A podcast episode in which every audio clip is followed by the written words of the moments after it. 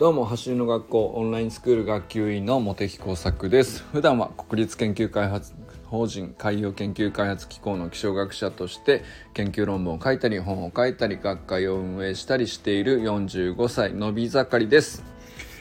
今日は子供にとっての練習会とオンラインスクールの意味について、えー、お話ししてみたいなと思っております。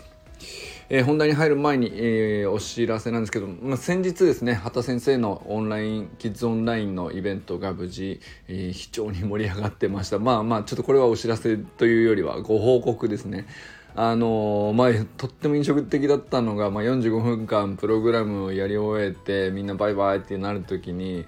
あの最後ね子供たちがミュートを外して畑先生とお話ちょっとする時間があるんですけど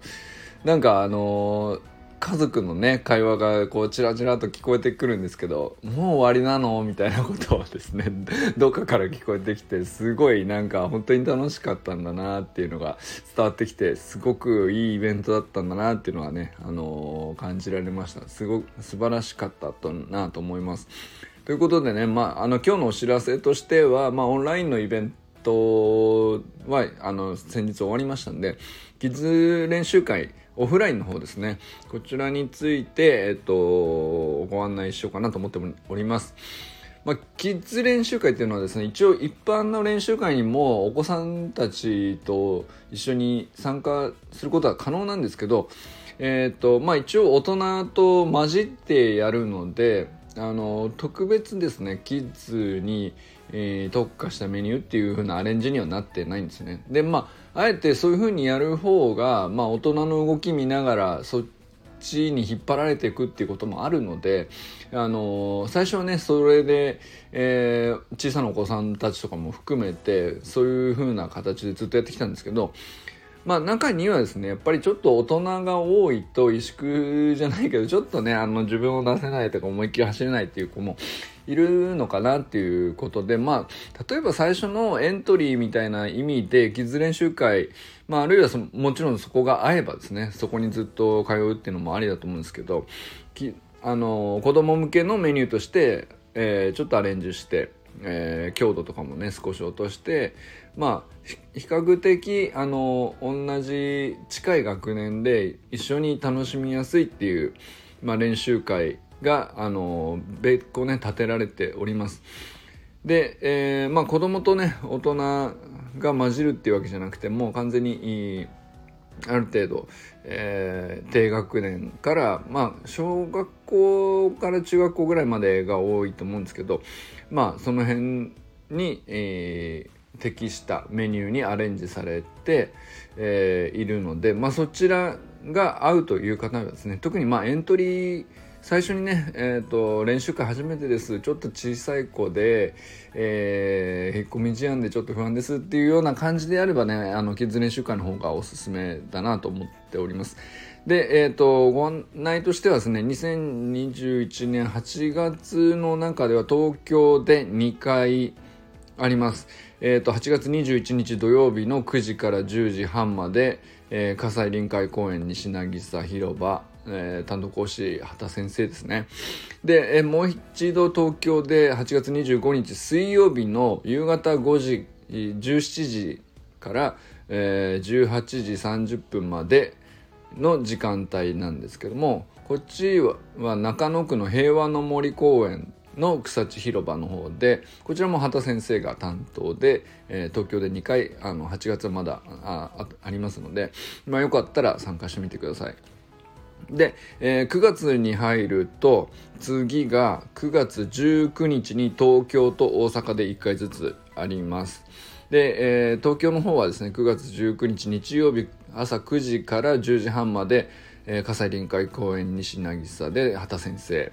で大阪の方でもありましてこちらはリカルド先生の担当なんですけど、えー、9月19日朝9時半から11時まで、えー、淀川枚方地区公園淀川スタジアムバックネット付近に、えー、お集まりいただければ、えー、という感じですね。巻きずれ主会組まれております。で、こちらはですね、えっ、ー、と、先着各回限定20名ですので、あの、ご希望の方はできるだけ早くに、えー、予約をしていただいた方がいいと思います。毎回ね、あの、キッズは特に、あのまあ、ちょっとね企画の回数が月の中でも少ないっていうのもあるのかもしれないですけど結構すぐ埋まってしまうみたいなので最近かなり人気で畑先生とリカルド先生に めちゃくちゃ会いたくてみんなこう来るっていうのがあるんであのまあ行ってみようかなと日程が合うという方はねできるだけ早く申し込んでいただいた方がいいのかなと思います。参加申し込みの概要欄のリンク入れときますんで見てみてください。ということでねまあちょっと今日はまあそれに沿った話をしてみようかなと思っております。特にねあのこれっていうテーマがあるわけじゃないんですけど、まあ、子供にとっての練習会っていうのとオンラインスクールっていうのはちょっとまあ僕みたいなね、えー、大人になって運動不足で健康のためにやりたいですみたいな人とはだいぶ、あのー、取り組む意味合いが違うのかなっていうのはやっぱり当然ですけどあの感じてて、えー、まあそれをどう捉えるかっていうことですね。で、えーと、まずですねオフラインの練習会にお子さん来ていただいてる方っていうのは僕も練習会ご一緒してて見てて思うのはですねまあやっぱり絶対楽しんでる割合が あの、圧倒的に多いのでこれはまああの最初始めてみるなら練習会1回行ってみるっていうのが一番いいかなとは思います。それはもうキッズ練習会でもいいし一般の方でもいいと思いますけどもあのお近くであるんだったら練習出るんだったら練習会に出てしまうっていうのがね1回目はとりあえずそれが一番いいかなと思います。あのなんでかっていうとやっぱり子供って口で説明されるよりも目の前で、えー、お手本の動きを自然に勝手にこう寄ってっちゃうっていうか真似てるつもりすらあんまり本人ないのかもしれないなと思ったりするんですけどあの見てるうちにどんどん良くなってくる。もう1時間の中で。でどんどんどんどん良くなってって。えー、っとまあだからあっという間にあの走り方変わりますね。これはもう間違いないですね。なんあのいろんなねあの、えー、運動神経すでに整ってるっていう子もまだちょっと発達があのこれからだなっていう子に関しても基本的にはねあのかなり1時間で変わるなっていうのが僕の印象です。ですけど同時になんですけどあの変わるのも早いんですけど戻るのも早いなっていう ここがあのミソなんですね。あの多分練習会に行ってわーって面白くなって、えっと、みんなと一緒にこうレベル高い周りの人と一緒に動いてるとレベル高くなるんですね。なんですけどあのー、多分忘れるのも早いです。その感じですね。なんで、えっ、ー、と、なので、まあ、できるだけ、えっ、ー、と、月1回ぐらいは練習会に継続してくるか、もしくはうーんどうやって続けるかっていうのを別途考えた方がいいなっていう感じになります。でその時になんですけど、まあ、月1回必ずしも日程が合うかどうかって微妙だったりちょっと遠かったりすると毎回毎回来れるかどうかって分かんなかったりしますよね。でその時にまず練習会で 1, 1回目ガンとモチベーション上げた上でオンラインスクールに入るっていうのが、まあ、2番目の選択肢かなって僕は思ってて、まあ、その時にはお父さんお母さんがオンラインスクールの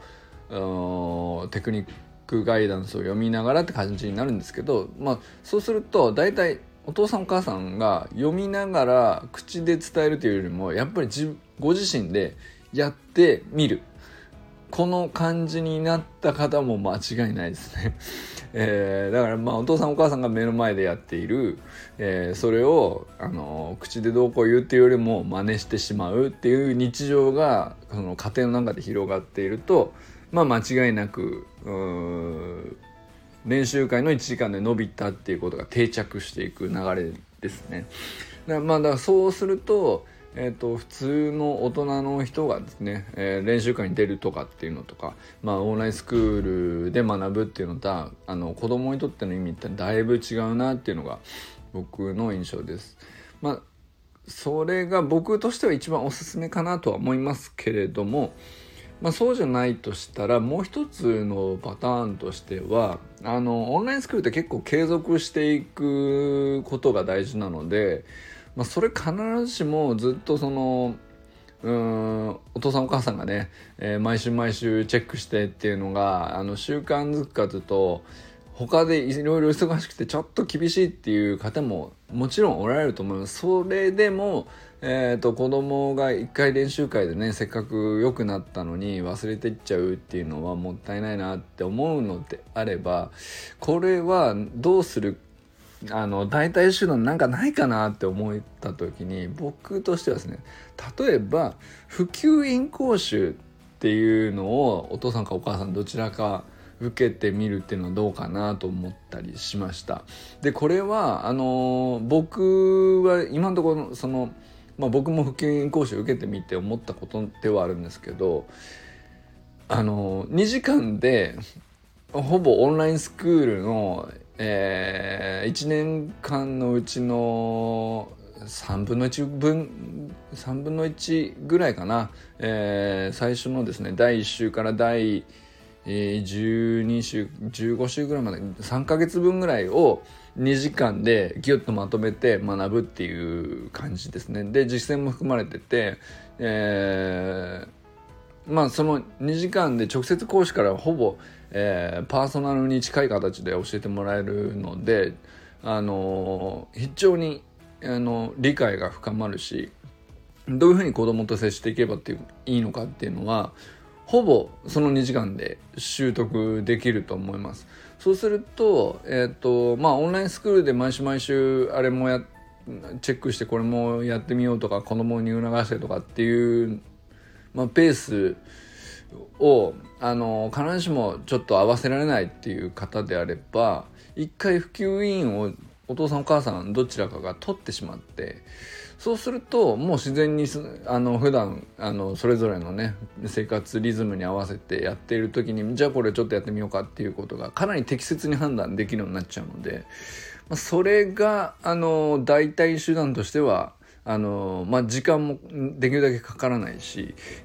それはあのいい方法かなと思ったりしました。まあ、ということでね今日はねちょっと、えー、まあ、何かメッセージというよりは、まあ、子供にとっての練習会とオンラインスクールってえっと、ちょっと大人の人が直接入るのとはだいぶやっぱり毛色が違うしでもせっかくだったらね、あの練習会体験してあのスピードを一回体験したら忘れないでもっともっと伸びていくっていう方になっていってほしいなってやっぱり思うので。まあ、そんなことをちょっと話してみました継続すればね、まあ、絶対何だって伸びていくんですけどその継続する流れを作るっていうのは必ずしもその誰でもできるわけじゃないというか、えー、必ずしもね全員のどんな生活リズムの人にでも、えー、オンラインスクールが必ずいいっていうわけではないかなと思ったので、まあ、じゃあだとしたら普及員で2時間で、えー、まずまとめて、え、知るべきことを全部分かってしまってあとはもうご自身のえー、それぞれのご家族のペースに合わせるっていうのがどうかなっていうことを、まあ、考えたりしました。ということでね、えー、まあこれからもねちょっとあのちょっと雨が続いててなかなか練習する機会が確保できたりできなかったりとかすると思いますけど、えー、家の中でもねできることたくさんあると思うので、えー、皆さんスプリントライフ楽しんでいきましょうそれではバーマンス